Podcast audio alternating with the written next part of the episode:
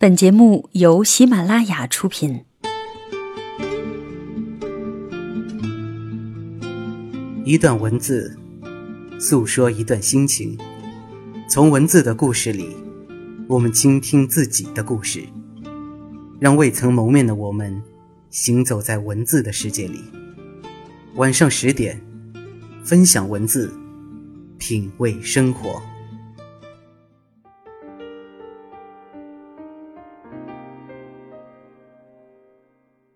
各位晚上好，欢迎收听这一期的晚上十点，我是特邀主播小叶，会常常在晚上和你分享那些带给我们温暖、感动，让我们充满力量的文字。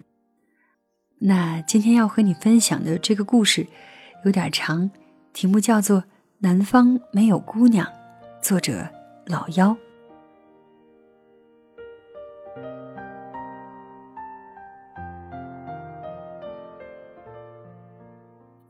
赵婉婉跟在乔家木后面，只能看到乔家木的后脑勺和干净的短发，白色 T 恤和牛仔裤，还是那样清瘦修长，微微侧过的脸也还是那样眉目如画，一副清静淡然的样子，仿佛这么些年他都没有食过人间烟火，没有被北京汹涌的人群、恐怖的地铁和令人炸舌的房价。变成一个头发油腻、笑容世故的怪叔叔。赵婉婉拖着箱子跟在乔家木后面胡思乱想，冷不防就看到乔家木蹲下来问小区门口一位水果摊的大叔：“这姑娘怎么卖的？”大叔头也不抬：“十块。”乔家木从裤兜里掏出十块钱，就买了一斤姑娘。姑娘。这个叫姑娘，嗯，姑娘的姑，姑娘的娘。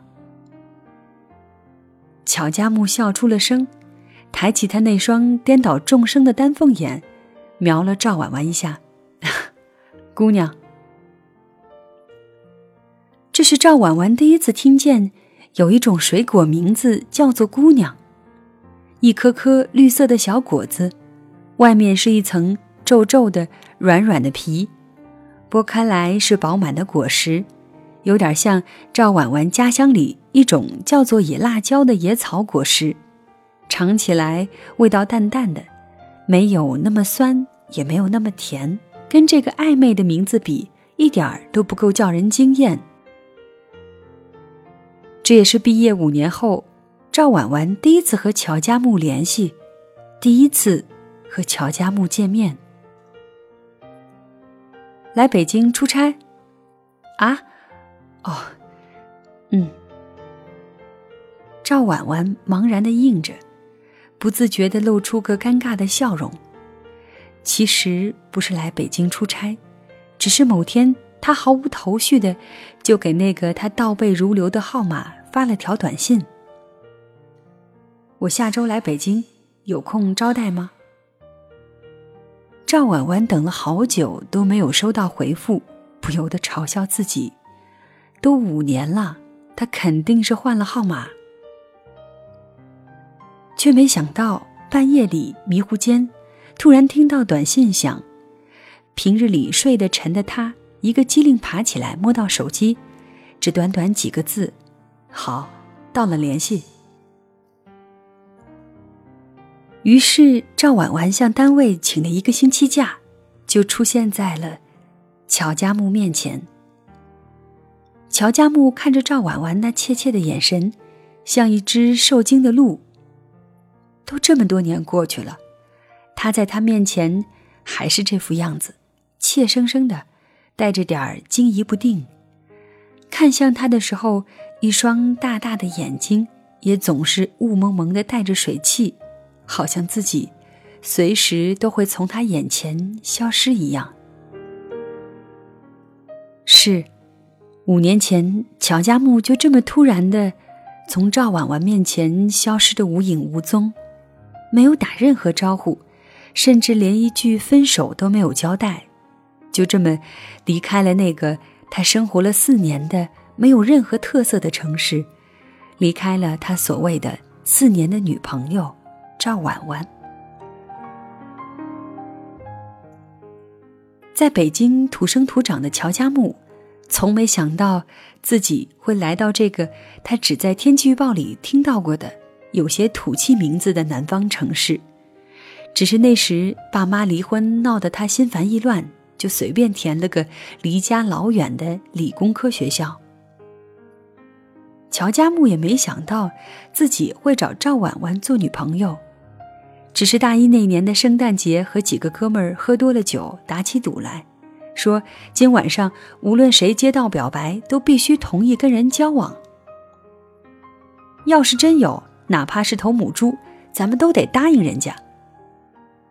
偏偏赵婉婉就在那个时候打来电话，结结巴巴的向自己告白。在一群男人震耳欲聋的起哄声中。他只得同意，于是他就听到电话里传来一群女人震耳欲聋的欢呼声。晚上躺在床上的时候，乔家木才想起来，手机上这个备注为赵婉婉的姑娘，是某次在社团活动上认识的同系姑娘。长什么样子？算了，今天酒喝的有点多。后来就有个个子不高、身材单薄的姑娘，自称是赵婉婉，也就是他的女朋友。两个人在一起后好长时间，乔家木都不大能想起来赵婉婉的脸。这姑娘就和她的名字一样，实在是太普通，不够好看，不够惹火，甚至不够聪明。所有人都觉得。赵婉婉和他这个全校姑娘心目中的男神不般配。那天一起喝酒的哥们儿也说：“我们也就那么一说，当场答应也就算了，你也不用当真啊。”乔家木也有那么几次欲言又止说分手的时候，可是，一回头看到赵婉婉那双睁得大大的眼睛，总是水汽弥漫、依依不舍的样子，乔家木。也就沉默了。不够般配又怎么样呢？当初谁不说爸爸妈妈是郎才女貌、令人艳羡的一对璧人？这时候还不是为了离婚时候的那些房产、股份，甚至家里的一对定窑的花瓶，招数使尽，恨不得置对方于死地。而且赵婉婉对乔家木是真的掏心掏肺的好。不想上课的时候，赵婉婉替他抄笔记；考试前用各种不同颜色的笔，替他把重点、次重点一一画好。早上有重要课程，赵婉婉准时打电话叫他起床，拎着他喜欢吃的学校南门的蟹黄包子，他喜欢喝的北门的红豆豆浆，在男生宿舍楼下等他上课。有时候他想吃些家常小菜。家在当地的赵婉婉就坐上一个半小时的公交，回家去照着菜谱给他做，保温桶装好，再坐车回学校给他送来。他埋头在那个粉蓝色的保温桶里，吃着糖醋鱼、肉末茄子、西芹百合这些再寻常不过的小菜，一抬眼，便看见赵婉婉眼巴巴望着他，紧张兮兮，好像要面临末日审判。心里就掠过一丝不忍心，于是淡淡的说：“比食堂要好吃。”赵婉婉便笑起来，鼻子皱成一团，眼睛弯弯，像两只小小月牙。乔家木的心里蓦地升起淡淡温柔的感觉，恰似以前妈妈常点的香薰，细细柔柔的萦绕在周围。乔家木突然心烦意乱起来，又是一句淡淡的，笑得丑死了。赵婉婉忙收敛了笑，收拾好饭盒，跟在乔家木后面，屁颠颠的。大二那年，乔家木突然生病住院，赵婉婉在医院里坐了整整一个星期。晚上，就趴在他床头，他一有动静，他就立马醒来，用那一双忽闪忽闪的眼睛怔怔看着他，满脸的茫然无措，好像看着自己珍藏多年的宝贝。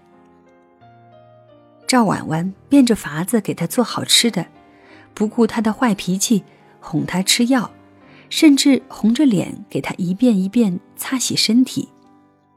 乔家木突然就想起，以前他生病的时候，爸妈只会给他送去最好的医院，让他住最好的病房，给他请最好的医生，然后像例行公事一样来看他一眼，就匆匆离去。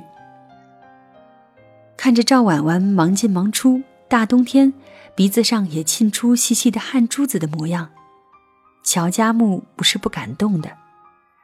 乔家木病好之后，赵婉婉瘦了整整一圈儿，本来有些婴儿肥的脸蛋儿，只剩下一个尖尖的下巴，整个人看起来越发单薄。乔家木看他的眼神里，不由得带了半分疼惜。赵婉婉倒是无所谓，惊喜地说：“自己的大饼脸终于变成了瓜子脸。”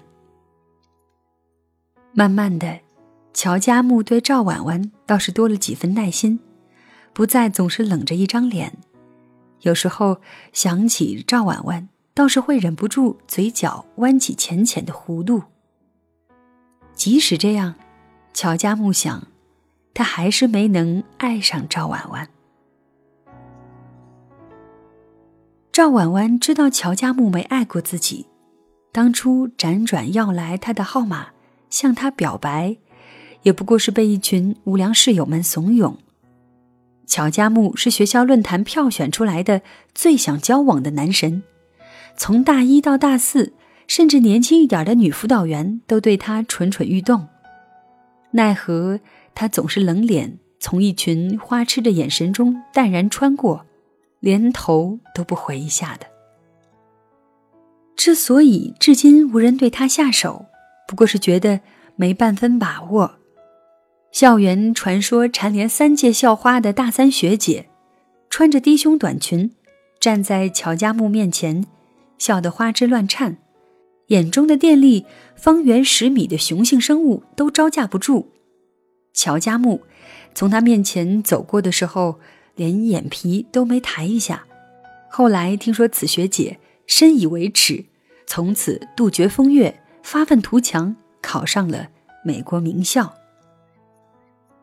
赵婉婉沉浸在圣诞的狂欢气氛中，还未醒来。几位室友都有热恋中的男友，使劲怂恿她表白，声称这年头已经不流行暗恋，好女子宁愿死的壮烈，也绝不能苟且偷生。赵婉婉一时头脑发热，就拨通了电话，心中已经做好被拒绝的准备。她甚至设想到，乔家木会冷冷地问她：“你谁啊？”所以，当电话那端传来一声“好的”时候，赵婉婉几乎怀疑自己身在梦中。姐妹们的欢呼声响起，赵婉婉犹在发愣。所有人对乔家木选择赵婉婉大跌眼镜，无数破碎少女的芳心化成恶毒的揣测。学校论坛上铺天盖地的是对赵婉婉的指责和谩骂，说她不自量力，癞蛤蟆想吃天鹅肉，说她狐狸精不要脸，甚至有人怀疑赵婉婉给乔家木下了蛊。赵婉婉通通沉默以对，低着头。跟在乔家木身后，穿过一重又一重嫉妒与恨相夹杂的眼光，不发一言。乔家木从不为他辩解，甚至在有其他女孩当着众人的面嘲笑他的时候，也只是略微抬起眼神，静静的看他一眼，转身离开。赵婉婉的脸在一片鄙薄中，红了白，白了红。却只是默默的跟上乔家木的脚步。四年的时间，赵婉婉像守护着珍宝一样，守护着乔家木，习惯了他对她的冷淡，习惯了他总是忘记两个人的约会，习惯了他总是忘记回他电话、回他短信，习惯了他在他有需要的时候找他，没需要的时候从不出现。习惯了每天都有各种女孩子跟他套近乎，习惯了他经常性的消失。乔家木从不告诉赵婉婉他去了哪里。一开始的时候，总是他痴痴的在他寝室楼下等。后来倒是乔家木的兄弟们看不下去，会向赵婉婉报告乔家木的行踪。赵婉婉永远不会忘记开学的时候第一次见到乔家木。简单的白色 T 恤和牛仔裤，也会有人穿的那么好看。他就站在赵婉婉旁边，那样精致的一张脸。前面有同学报道时，发现自己跑错了班级，惹得众人哄堂大笑。赵婉婉只看见他稍微扬起了嘴唇，清冽冽的眼神中蹦出星星点点的暖意，只那么一点点暖意，便在赵婉婉心中迅速燎原成一片火海。引得他用赴汤蹈火在所不惜的决绝去投奔。赵婉婉想，自己终究是浅薄的，浅薄的去喜欢一个过分好看的男人，哪怕这男人对她而言，除了好看一无是处。赵婉婉想，哪怕是块石头，也会让我捂热吧。这块石头，在还没捂热之前，就从赵婉婉生活中彻底消失。她的床单、被套、书都留在宿舍，随身的衣物却全部不见。乔家木的室友看着赵婉婉失魂落魄，心有不忍，小心翼翼地说：“阿木他回北京了，接到电话说他爸爸生病了，可能……”走的匆忙，就没来得及告诉你。赵婉婉看着乔家木桌上散乱着这些年他送给她的手套、围巾，他跑遍整个城市的音像店给他买的 CD。赵婉婉想，他在他的心目中，到底是一点分量都没有的吧？赵婉婉的眼泪大颗大颗落下来。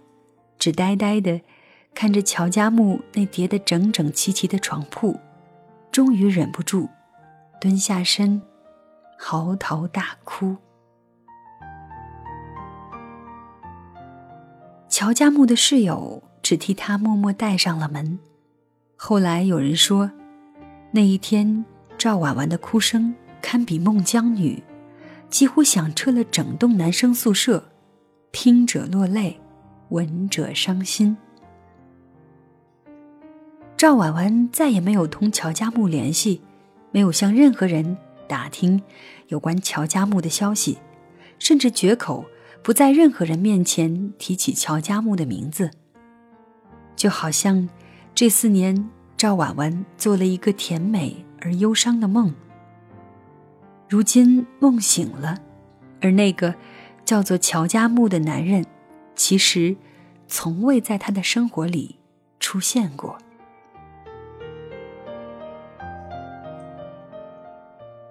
乔家木是突然间接到爸爸重病的电话的，他匆匆收拾行李，等到飞机快起飞，才想起来忘记告诉赵婉婉，想打个电话，乘务员已经通知手机关机。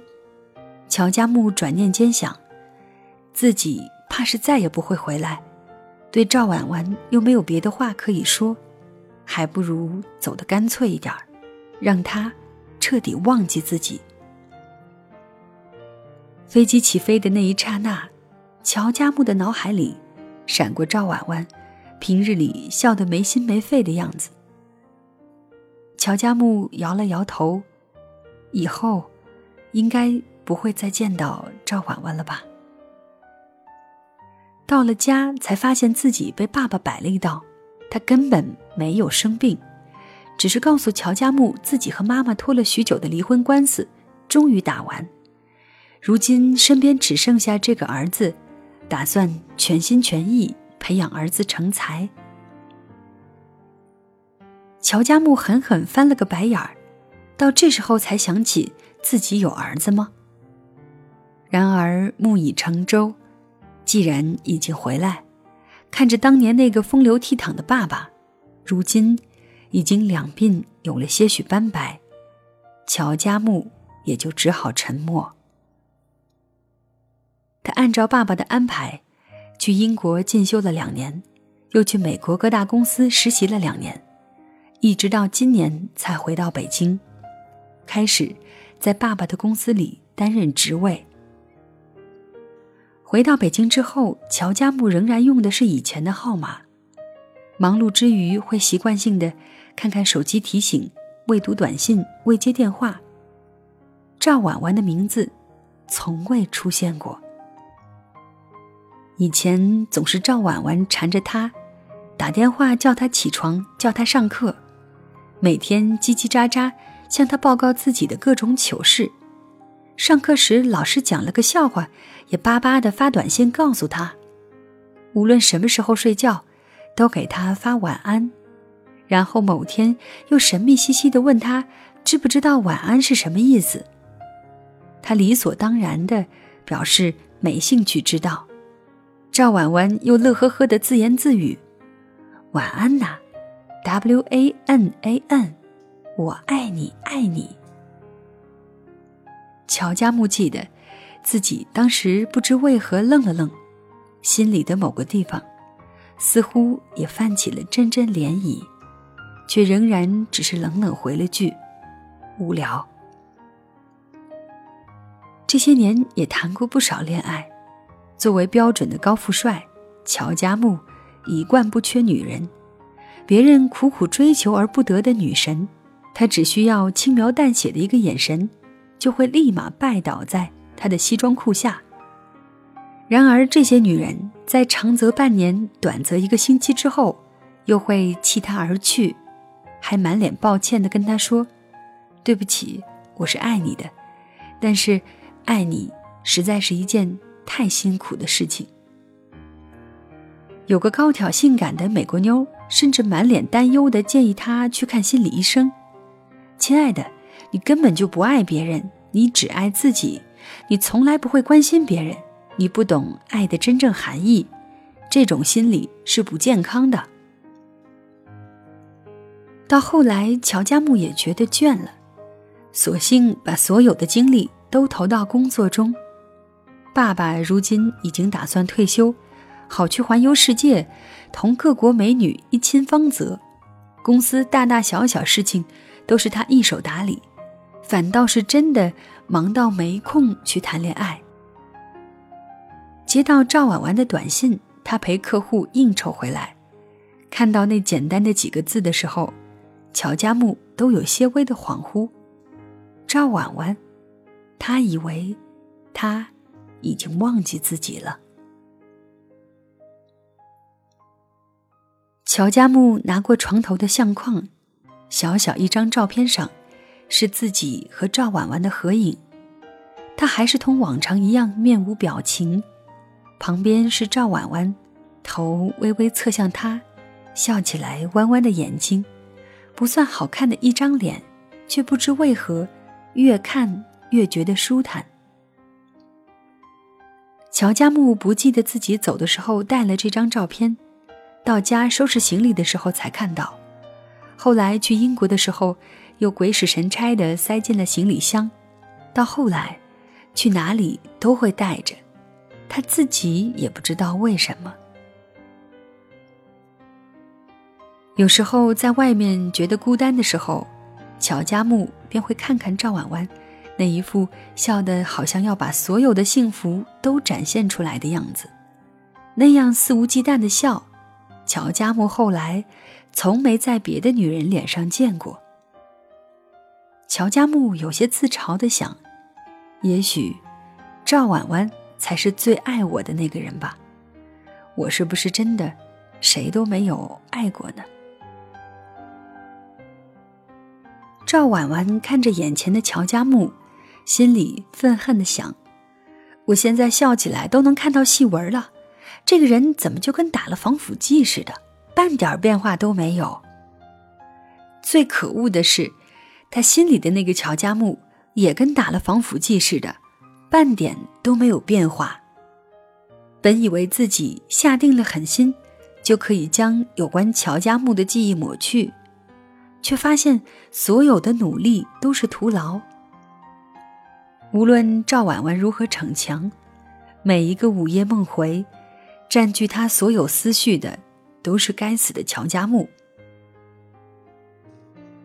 眼看着自己一步步迈入大龄女青年，还挂在乔家木这棵歪脖子树上求生不得、求死不能，赵婉婉决定去北京见乔家木一面。她恶狠狠地想：就见一面，回来我就找人相亲结婚。姑娘的味道其实不怎么样。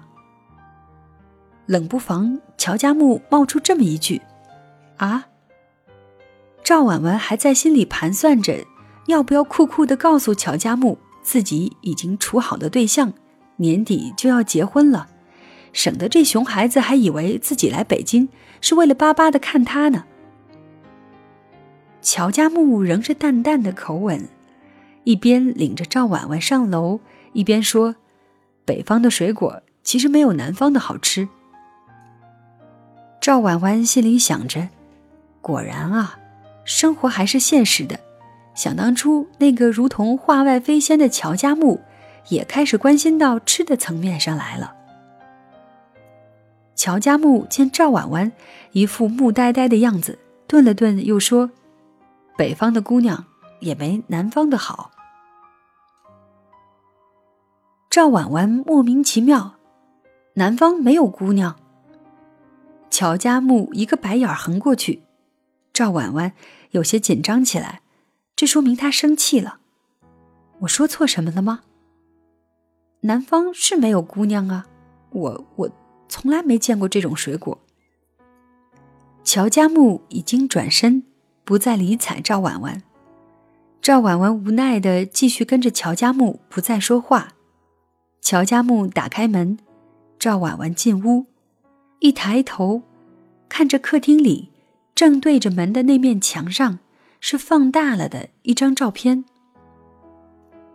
他记得那张照片，那是那年赵婉婉生日，好容易磨的乔家木同自己一起去逛植物园，桃花开得正好的时候，他和他站在桃花树下，赵婉婉记得。那天的天很蓝，云很白，风吹起，有细碎的花瓣飘过。赵婉婉站在他身边，笑得像个傻子。那时候，赵婉婉是真的开心，所有的心思都在乔家木身上，成天里想着，只要乔家木愿意站在自己身边，让我做什么都可以。赵婉婉怔怔地看着乔家木，满脸的不可置信，却只见乔家木的嘴角些微上扬，清冽冽的目光中闪烁出细碎的温暖，似四处飞散的星光，如同最初他见到他的模样。想与你唱着流逝的时光。不在乎是沙漠或海洋，算全世界都暗淡，你始终在我的心上。想与你飞向未知的远方，不理会那身后的喧嚷。那以上就是这个故事的全部内容。如果你想要收听小叶更多的节目。可以下载喜马拉雅手机客户端，搜索“小叶三二一”，或者在新浪微博找到一丛蓝给我留言。你还可以在微信公众平台搜索“小叶时间”的全拼，就可以看到节目当中的文稿了。那在文稿下方点击阅读原文，就可以收听到当期的节目。那谢谢你的聆听，小叶在这里跟你说晚安。